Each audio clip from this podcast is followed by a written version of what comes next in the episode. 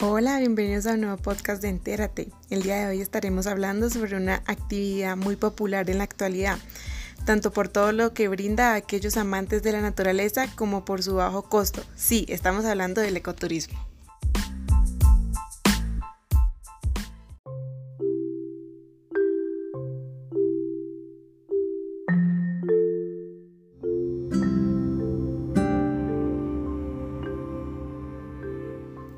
El ecoturismo. En su aceptación más común, la etiqueta ecoturismo implica un viaje ambientalmente responsable a regiones poco perturbadas para disfrutar del medio natural y de la cultura de los habitantes de tal medio, para promover tanto la apreciación de las riquezas naturales y culturales de los lugares a visitar, como para dar a la conservación un valor monetario tangible que sirva de argumento para convencer tanto a los visitantes como a los lugareños de la importancia de la conservación de sus recursos. Se pueden mirar ejemplos concretos de países que han utilizado el ecoturismo. Sin lugar a dudas, Costa Rica es una de las potencias en el área del ecoturismo. El país centroamericano ha dedicado un 26% de su territorio a parques nacionales, reservas naturales y tierras protegidas.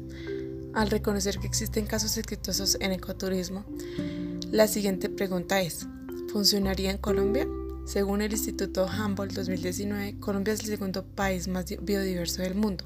Es el país con mayor cantidad de aves y orquídeas, el segundo país con mayor cantidad de plantas, anfibios y mariposas, el tercer país en cantidad de palmas y reptiles y el cuarto país en cantidad de mamíferos. Es decir, Colombia es un país al que le sobra naturaleza por mostrar. Ahora, ¿existen lugares aptos para observar estas especies? Colombia cuenta con 54 áreas protegidas, entre las que destacan el Parque Nacional del Cocuy, el Parque Natural Chingaza, la isla de Corota y el Parque Nacional Natural de Sumapaz. De acuerdo al Sistema de Información Turística de Boyacá, este departamento cuenta con 38 municipios para hacer ecoturismo, entre los que se encuentra Zetaquira con la cascada de agua termal, Chita con la ciudad perdida o cementerio indígena y la laguna Tres Chorros, Huicán con la Laguna Grande de la Sierra, Paipa con la Reserva Natural de Ranchería, Socha con el Pueblo de los Diablos, San Eduardo con sus tres lagunas, Laguna Seca, Laguna Negra y la Laguna del Cerro, y entre Chiquiza, Villa de Leiva y Arcauco, el Santuario de Fauna y Flora Iguaque.